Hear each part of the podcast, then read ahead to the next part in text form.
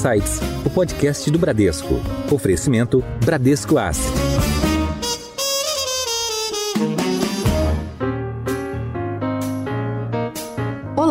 Bem-vindos a mais um episódio do Insights, o seu podcast semanal com ideias que provocam um novo jeito de pensar. Eu sou a Priscila Forbes e hoje nós vamos falar sobre o cenário econômico e como isso afeta os seus investimentos. A retomada econômica continua a apresentar bons e maus momentos, tanto no Brasil quanto no mundo. Inflação em alta, setores muito aquecidos e outros quase parados são alguns dos elementos que compõem o cenário atual no Brasil e no exterior. Como essa retomada desigual e como esse cenário interno e externo oferecem oportunidades para os investimentos? Para entender melhor isso, hoje nós temos o prazer de conversar com o economista-chefe da Bran, Marcelo Toledo. Toledo, bem-vindo mais uma vez ao Insights. Obrigado, Priscila. É um prazer estar aqui novamente. E estreando aqui no Insights, nós conversaremos com Felipe Biolchini, que é CIO da Bran. Felipe, bem-vindo ao Insights. Olá, Priscila. É um prazer estar aqui com vocês. Bom, falando sobre cenário, então vou começar aqui com o Marcelo Marcelo Toledo, a gente vai falar tanto de cenário doméstico quanto global, mas começando aqui com o Brasil, Toledo, talvez o risco que esteja mais premente no momento é o risco inflacionário, né? A gente viu as últimas leituras do IPCA vindo bastante altas, né? E se a gente for olhar o acumulado de 12 meses, a gente está falando de uma inflação chegando em 9%, que é bastante alto, né? A gente vê o Banco Central dizendo que pretende combater a inflação com esse ciclo de aumento na Selic, mas a inflação tem mostrado uma certa persistência, né? Então, queria que você comentasse eh, quais os principais motivos que estão causando essa inflação mais teimosa, né, mais persistente? E qual a perspectiva aqui para os próximos meses? Perfeito, Priscila. Eu acho que você tocou num ponto muito importante do cenário. A gente imaginava, né, saindo da epidemia, que o, a questão da política fiscal continuaria sendo bastante relevante. Mas a inflação está surpreendendo negativamente. Né? Então, algo que talvez lá no início da epidemia, ou mesmo no início desse ano, não se esperava uma inflação tão elevada como a gente está vivendo agora. Então, esse é um ponto muito importante porque ele condiciona boa parte do cenário olhando adiante. Quer dizer, ter uma inflação alta saindo né, de uma recessão, de uma situação complicada, com taxas de desemprego elevada, isso tira graus de liberdade da política econômica e, de certa forma, do país. O Brasil, ele de fato está com uma inflação pior do que outros países, tanto desenvolvidos quanto emergentes. Tem outros países emergentes também que vivem uma situação de inflação complicada, mas o Brasil está entre aqueles que tem uma inflação que subiu mais em relação à pré-crise. E de onde vem essa inflação? Ela vem, em alguma medida, sim, de choques Teve o aumento de alimentação ao longo dos últimos meses, energia elétrica, 20% de aumento, com a questão da oferta de energia elétrica sendo comprometida por chuvas abaixo da média histórica, ou bem abaixo da média histórica no período chuvoso. Teve também outros tipos que a gente poderia chamar de choques ainda. Né? Então, a depreciação cambial levou a um aumento bastante forte de preços que a gente chama comercializáveis. Né? Então, basicamente, produtos que têm influência de componentes importantes é, mas eu acho que não é só isso. A inflação no Brasil, até a gente poderia dizer, né, se o choque fosse apenas externo, apenas global, a gente deveria estar um pouco pior do que o mundo, porque aqui o câmbio depreciou de 4 e pouco para essa faixa de 5, um pouco acima de 5. Então foi uma depreciação bastante expressiva, de cerca de 25%, mas a gente vê uma disseminação da inflação em outros componentes. Então, na parte de bens, por exemplo, a gente está com a maior inflação dos últimos 15 anos, então perto de 8%. Aqui, bens tem bens duráveis, estuário, vários outros tipos de produtos produtos industrializados. E a parte de serviços, que estava bastante bem controlada até recentemente, começou a também mostrar os tais efeitos da reabertura, que a gente imaginava que aconteceria. Então, por exemplo, restaurantes, a parte mesmo já de lazer, aquela associada à mobilidade também, já tem alguns sinais de uma inflação que sobe um pouco mais. Ainda a inflação de serviços está bastante baixa, mas em alguma, digamos, normalização em relação à pré-crise. Então, tudo isso para dizer o seguinte, a gente durante muito tempo, no final de 2020, ficou discutindo se a inflação elevada era apenas proveniente de choques ou não. E a gente até aqui na Brand tinha uma visão que não eram apenas choques, que uma parte era realmente a demanda interna mais forte, quer dizer, a economia brasileira estava mais forte, está mais forte do que eu esperava. Então tem um componente de demanda aqui também. E vai demandar um ajuste de juros, como já está acontecendo, E eu acho que essa é uma grande novidade em relação ao que a gente teve até, digamos, seis meses atrás, que é a taxa de juros partindo para um patamar acima do neutro. O neutro a gente estima perto de 3% em termos reais, o que dá mais ou menos 6,5%, 7% de juro nominal. A gente estima que a Selic chega a 7,5% e, como a gente vai comentar mais adiante, tem riscos que seja necessário um aperto até um pouco acima disso.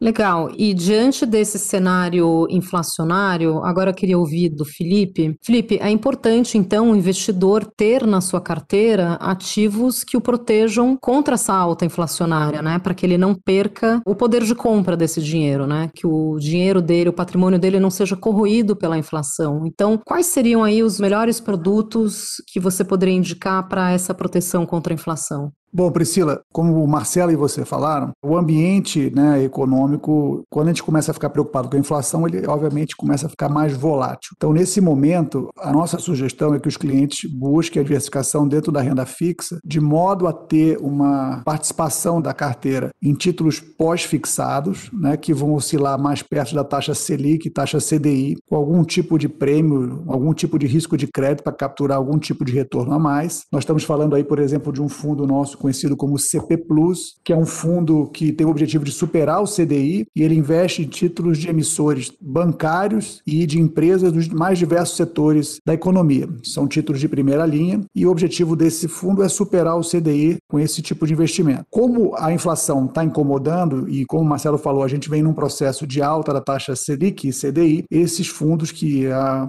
um pouco mais de um ano atrás estavam negociando com taxas muito baixas, era uma taxa inferior a 3 3, 4%, chegamos a 2%, nós já conseguimos vislumbrar aí uma rentabilidade superior a 7%, olhando no horizonte dos próximos 12 meses. Então, claramente, é, você passa a ter agora também uma alternativa na parte de renda fixa de baixo risco, uma alternativa interessante para você deixar os recursos. Mas a questão inflacionária, ela é uma questão que está associada sempre com muita incerteza. Então, a gente também recomenda que os investidores façam alocações em títulos diretamente linkados, diretamente referenciados à taxa de inflação. Então, aqui a gente tem o fundo que é o fundo inflação curta. Ele é um fundo que a referência nele, o benchmark dele é o IMAB5. Então, portanto, esse benchmark ele é composto por exemplo, os títulos de, ligados à inflação com vencimento inferior a cinco anos. Então, eles não têm um prazo tão grande, então a volatilidade dele também não é tão grande, mas eles trazem esse componente importante que é ter a proteção inflacionária, caso a inflação fique mais elevada, você tem um ganho importante vindo da inflação. E agora, em função disso que já foi discutido aqui do aumento da taxa de juros, ele passa a contar também com uma rentabilidade real bastante positiva. Então, na parte da renda fixa, nossa sugestão para ambiente de inflação, ambiente de incerteza vindo à frente, é interessante você fazer uma composição em fundos pós-fixados, com uma rentabilidade um pouco superior, como o CP Plus, e fundos pós-fixados, que tem um prazo, um vencimento um pouco mais longo, mas não tão longo, mas com a proteção da inflação, como o nosso é, inflação curta. Legal, então só resumindo aqui para o nosso ouvinte, na parcela de inflação, a dica aqui seria o fundo de inflação curta, né, que basicamente compra títulos do Tesouro que são indexados ao IPCA, com vencimento aí até cinco anos, né, então são os vencimentos mais curtos,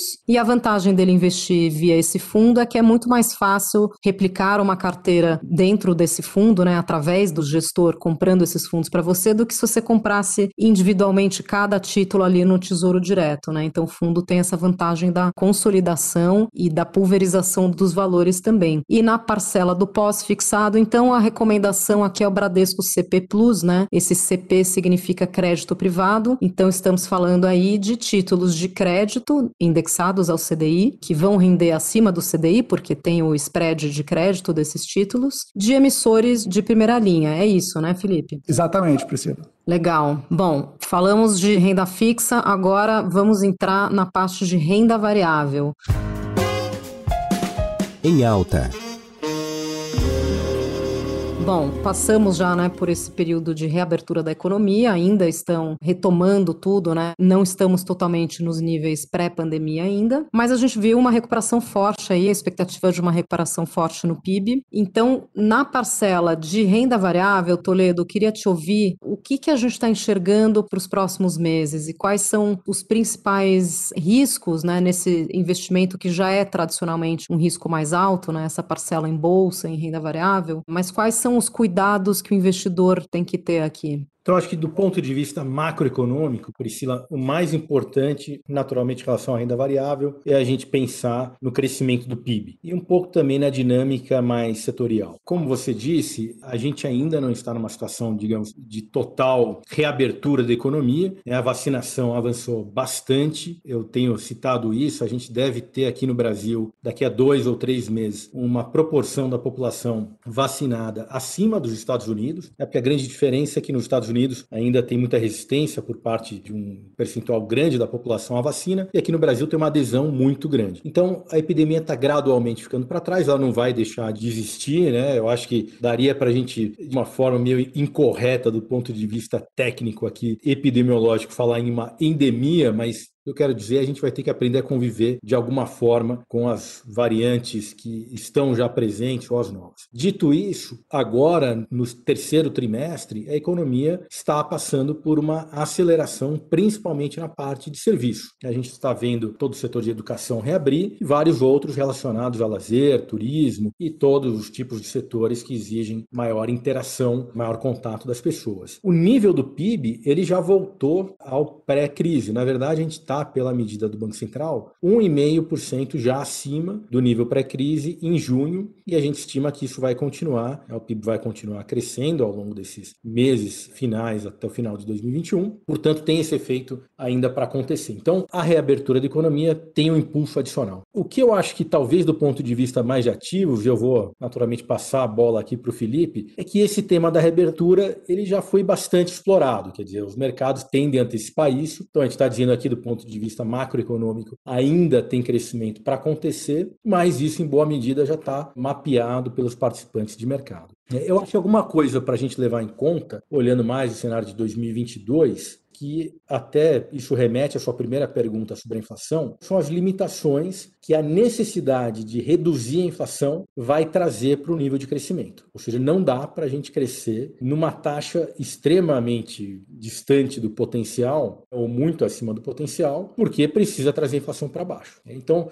eu acho que é um pouco disso. Depois a gente pode entrar um pouquinho também naquela questão mais setorial, que eu acho que tem alguns debates importantes em relação a gargalos de oferta, etc. Bom, a gente acompanhou né, a Bolsa retomando aquele famoso nível de 120 mil pontos, então a gente viu que ela voltou para o nível pré-pandemia, mas agora aí no último mês a gente viu uma dor de barriga aí no mercado, né? A Bolsa recuou, não só no Brasil, e aqui no Brasil a gente está vendo talvez uma maior volatilidade ligada a fatores políticos, ligada a essa questão fiscal que você mencionou no início também, mas também é afetado por fatores globais, né? Talvez a Agora, mais recentemente, a gente poderia citar essa crise que a gente está vendo no Afeganistão, né, com a retirada das tropas americanas e o Talibã tomando poder. Isso acaba estressando o mercado como um todo, né, embora não esteja diretamente linkado ao mercado local. Então, Felipe, assim, o Toledo colocou esse pano de fundo realmente mais construtivo para a bolsa diante de crescimento de PIB, mas também diante de todos esses estresses que a gente está vendo no mercado e essa maior volatilidade, o que, que seria uma boa estratégia para o investidor em renda variável? Realmente o clima né, nessas últimas semanas deu uma deteriorada e a gente estava vindo de um ambiente muito positivo, onde a perspectiva de reabertura da economia de uma forma mais ampla, em função do avanço da vacinação, era o grande tema que estava motivando os investidores. E a gente acabou de passar por uma temporada muito, muito construtiva, onde tiveram diversas empresas que abriram capital, vários bilhões, dezenas de bilhões de reais foram levantados por empresas que vão transformar esses recursos em investimentos. E esse tipo de ambiente ele só acontece quando o clima está favorável. A gente está agora num ambiente, de novo, um pouco mais conturbado por as questões políticas e fiscais, mas a gente continua vendo a dinâmica de algumas empresas e alguns setores de uma forma muito construtiva. É importante ressaltar que dentro da Bolsa de Valores você acaba tendo a oportunidade de selecionar setores e empresas que, a despeito da volatilidade macroeconômica ou mesmo conjuntural, global, elas têm negócios que são bastante resilientes e elas podem estar, inclusive, ganhando o mercado em relação relação a outros concorrentes menores que talvez não tiveram capacidade de se capitalizar e se refinanciar. Então a gente tem empresas que estão muito lucrativas, que estão aumentando o nível de lucro de forma bem significativa, que estão tendo um nível de endividamento bem menor do que já tiveram no passado. Então estão numa situação econômico-financeira muito favorável. Quando a gente compara os dados das empresas em relação aos seus lucros, como que elas estavam, como elas estão agora, elas estão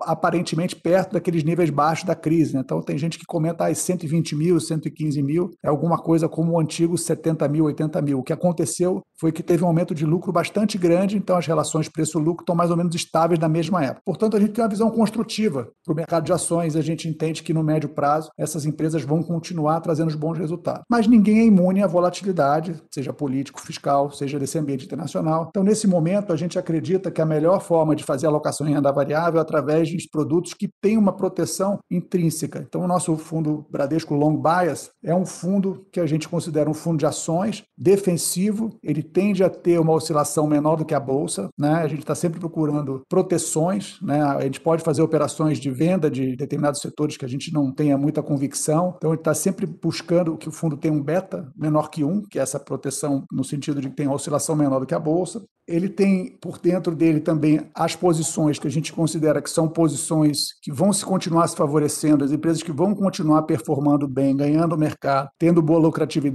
a despeito do ambiente, mas a oscilação da cota do fundo tende a ser menor que dos fundos tradicionais de ação. Então, nesse sentido, acho que a recomendação para esse momento seria uma alocação em renda variável através de produto long bias. Legal, então só traduzindo um pouco aqui para o ouvinte, quando a gente fala de um fundo long biased, a gente está falando de um fundo de ações, né, que investe em ações com viés comprado, ou seja, ele não é totalmente comprado, mas ele pende para o lado comprado, o que significa que ele pode ter um lado vendido também, né? Então, quando ele enxerga que um determinado setor ou uma determinada ação vai subir ao passo que outro setor ou outra ação ele espera que vá cair, ele fica comprado no que vai subir, vendido no que vai cair, mas sempre estando no total do portfólio mais comprado do que vendido. E aí o resultado dessa alocação, como você explicou, é que em momentos de alta da bolsa, talvez este fundo não capture toda a alta, mas num cenário de queda da bolsa ele vai ser muito mais protetor, né? Ele vai te proteger dessa queda. Diante de um cenário com tantas incertezas, é uma boa recomendação justamente porque a gente vai ver também agora uma diferenciação entre os setores, né? Se até agora a gente viu todos os setores sendo beneficiados, todas as empresas, né, do índice Bovespa crescendo em função da vacinação e da reabertura, agora, então, o que você está dizendo, Felipe, é que a gente vai começar a ver uma diferenciação, né?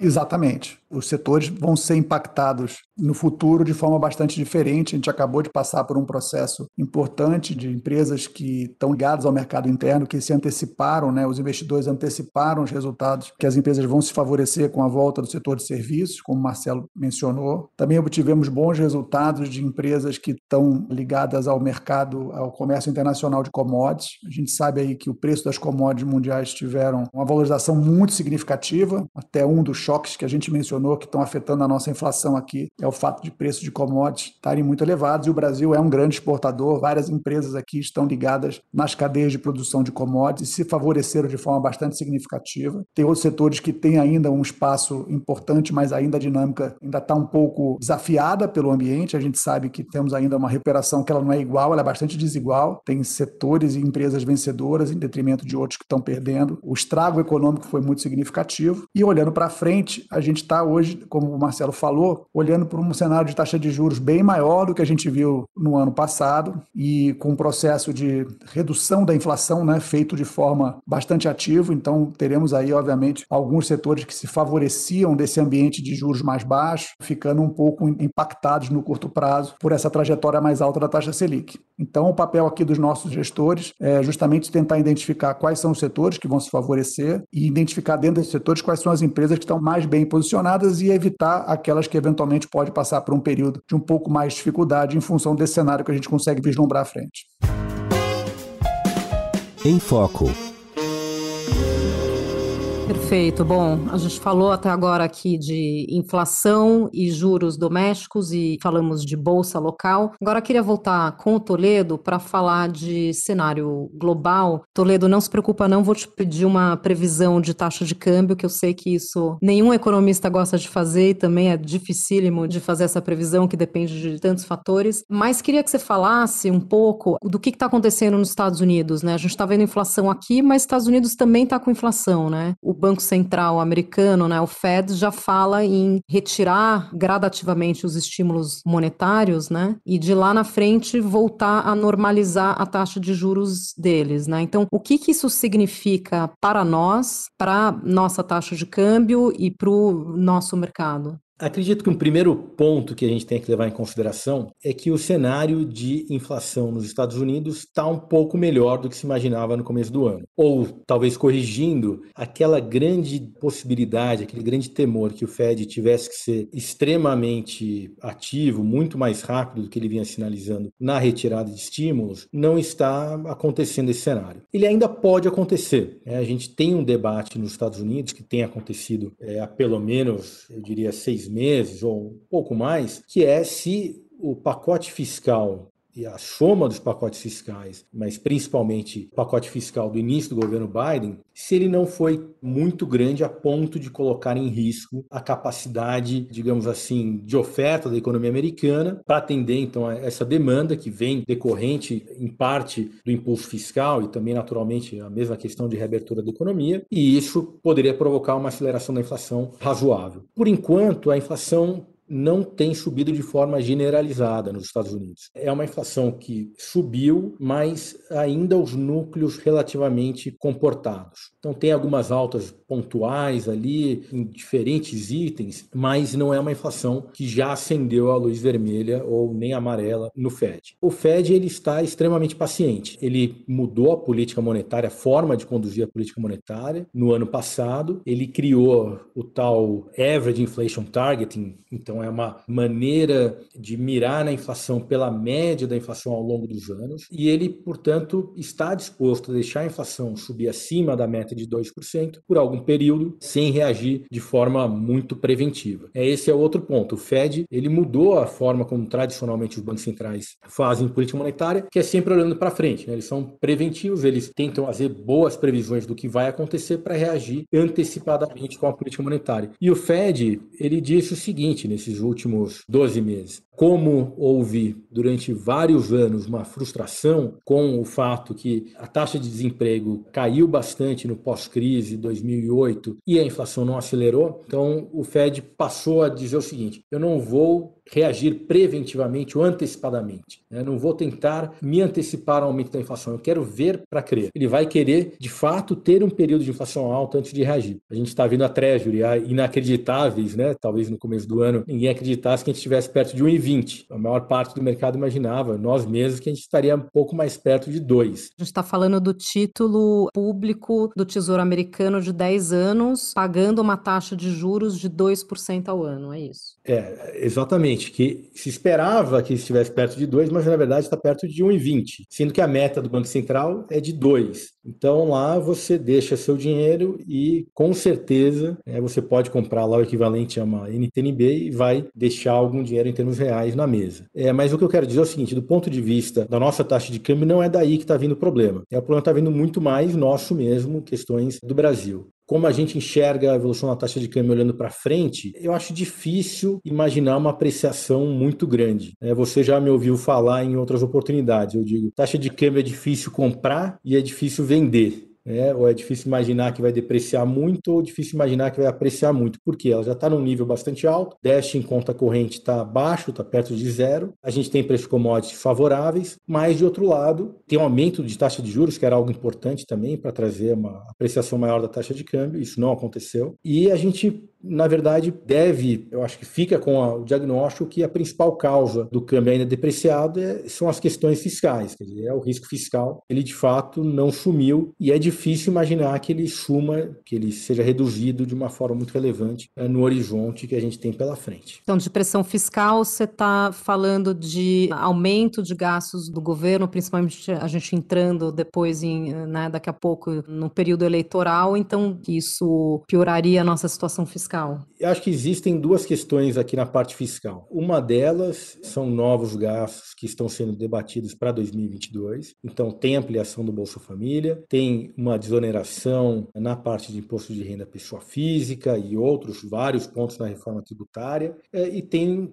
outras possibilidades ou outras matérias sendo debatidas que podem implicar maiores gastos para o ano que vem. E tem um debate mais de médio prazo, que é a questão das regras fiscais. A gente tem dito aqui desde o começo da epidemia a dificuldade de voltar aos trilhos, quer dizer, de continuar cumprindo o teto de gastos, de não cair na tentação de eh, flexibilizar em alguma medida o teto de gastos. E a gente deve reconhecer, por outro lado, na parte fiscal, que houve uma surpresa né, muito grande com a arrecadação. É, a arrecadação esse ano de 2021 aumentou bastante, né? Ela aumentou muito. A gente já debateu isso no passado, cerca de 175 bilhões de reais. Então, parte desse excesso de arrecadação ele está sendo encarado, digamos assim, como um espaço fiscal maior para Ou seja, um alívio ali no orçamento. Exatamente. Mas ainda é cedo, né? Quer dizer, é cedo para, digamos, dizer que esse excesso de arrecadação, essa surpresa com a arrecadação, já nos coloca numa posição de poder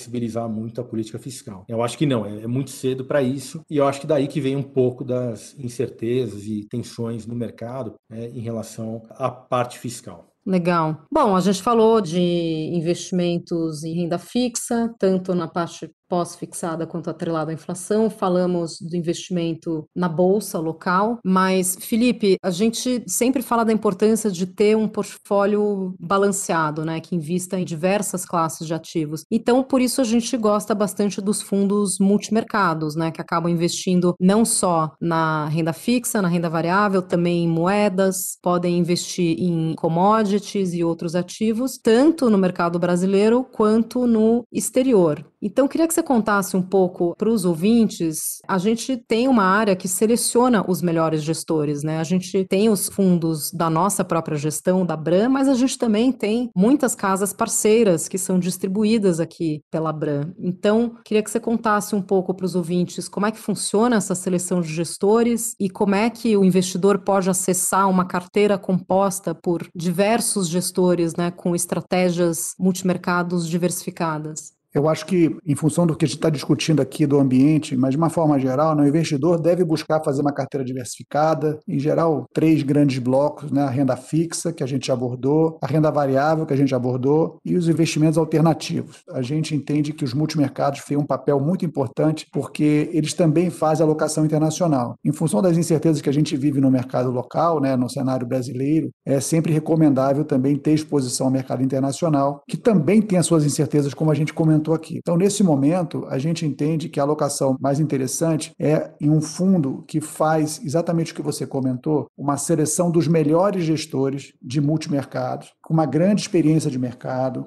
que tem uma reputação muito elevada, que são selecionados a partir da nossa equipe aqui de análise de fundo de fundos, com um critério muito rigoroso da avaliação de como as empresas de gestão foram estruturadas, quem são as pessoas, quais são os processos, e a gente chega a uma conclusão e compõe uma carteira bem diversificada qualificada de gestores que buscam gerar retornos mais elevados, é, investindo em diversos mercados locais e internacionais. Então, a partir daí, você acaba ganhando essa exposição internacional, gerando esse benefício da diversificação, mas como também o cenário internacional tem as suas incertezas, a gente acabou de comentar um pouco antes sobre a possibilidade da alta de taxa de juros nos Estados Unidos acontecer em algum momento do tempo do ano que vem, retirada dos estímulos monetários, o fato das bolsas, né, nos mercados mais desenvolvidos estarem negociando perto dos níveis máximos, evidentemente existem preocupações. Então, portanto, nesse momento, a gente se apoiar nos melhores gestores de mercado, que vão fazer posições que vão se favorecer dos movimentos, mas também vão fazer proteções, porque essa característica desses produtos é serem produtos que têm dinâmica na sua gestão, a nossa recomendação agora seria o fundo Multigestores Plus, que congrega justamente os melhores gestores da nossa seleção, que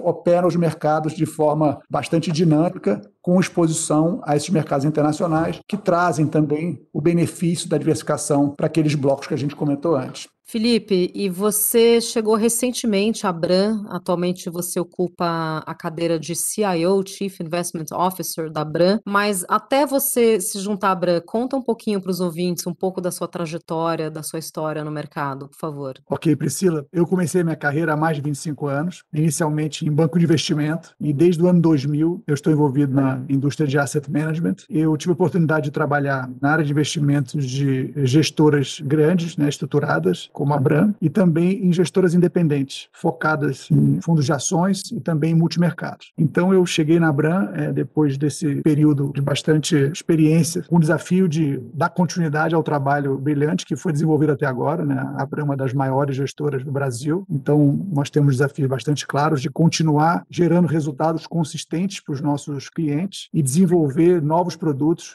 que estejam cada vez mais atualizados com as soluções de investimentos e demandas que os clientes estão procurando hoje em dia. Então, notadamente, a gente vê a necessidade de evolução nos produtos de maior valor agregado, sejam eles de renda variável, sejam eles multimercados, sejam eles investimentos no exterior, e sempre trabalhando o conceito de aprofundar a nossa análise de sustentabilidade com os aspectos ESG e cada vez mais implementar processos quantitativos, tecnológicos dentro da nossa tomada de decisão. Então, o desafio é continuar desenvolvendo os produtos, gerando bons retornos através de processos sustentáveis e cada vez mais com apoio da tecnologia. Bacana, Felipe. E agora que você está à frente da área de investimentos da Bran, o que, que você enxerga como os principais desafios? Os principais desafios são internos e externos. Né? Os internos é continuar mantendo uma equipe de alta qualidade, motivada, antenada com aquilo que está sendo desenvolvido no Brasil e no mundo. Então, ter uma equipe de ponta, de alta performance. Acho que esse é um desafio bastante importante. A nossa equipe de gestão hoje tem essas características, então precisamos continuar desenvolvendo as capacitações dos nossos profissionais. Desafios externos têm a ver com, obviamente, com um ambiente bastante incerto que a gente tem no mercado financeiro, então continuar oferecendo produtos que equilibram as finanças de curto, médio e longo prazo para os nossos clientes investidores. Então, acho que a gente oferece hoje uma grade de produtos bastante completa, que vai desde os fundos mais conservadores até os fundos de maior valor agregado, e cada vez mais os clientes investidores buscando alternativas para compor uma carteira balanceada. Então, o desafio de ter um cenário bastante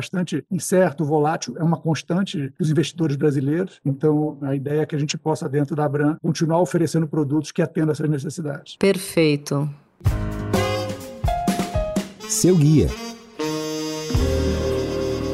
Bom, então para encerrar o nosso episódio, queria, Toledo, te pedir aqui suas considerações finais de quais riscos estão no nosso radar e que também deveriam estar no radar do investidor. Então, do ponto de vista global, acho que um risco pequeno para moderado é qual vai ser a intensidade da desaceleração de crescimento em 2022 em relação a 21. É claro que 21 tem efeito base, então a gente está, na verdade, pensando na surpresa que pode ter em relação à expectativa atual para ano que vem e no cenário local, a gente já falou bastante das questões fiscais, então são riscos para serem monitorados daqui para frente, em particular agora no final do ano com o debate do orçamento. Um outro risco que a gente não comentou, que a gente tem também monitorado de forma frequente, é a questão de energia elétrica. A gente vai ter no final do ano a necessidade de uma normalização da questão hidrológica para que esse risco seja afastado para 2022. E mais uma vez, quer dizer, é, o risco de taxa de juros, até onde o Banco Central vai ter que elevar a taxa de juros para fazer com que a inflação de fato retorne à meta. Então, acho que esses são os grandes pontos aí de atenção do cenário olhando esses próximos meses. Bom, a gente falou de diversos mercados e falamos aqui de quatro fundos, né? Nos mercados de renda fixa, de renda variável e de multimercados. Para quem quiser saber mais sobre esses produtos, você pode navegar no site www.bradescoasset.com com.br. Você pode também acessar o canal da Bran no YouTube, onde tem vídeos bastante explicativos sobre esses produtos e outros assuntos. E eu gostaria de reiterar aqui a importância de você conhecer o seu perfil de risco antes de investir. Então procure um profissional de investimentos para te orientar e fique ligado sempre nos episódios do seu Insights. Queria agradecer aqui a presença do Marcelo Toledo, economista-chefe da Bran. Obrigado, Priscila, e obrigado também ao Felipe pela participação participação aqui conjunta. E agradecendo também de novo Felipe Belchini, CIO da Bran. Obrigada, Felipe. Obrigado a você, Priscila. Obrigado, Marcelo. Um abraço a todos. Você que nos acompanha já sabe, toda semana tem um episódio novo no seu Insights. Tchau, até a próxima.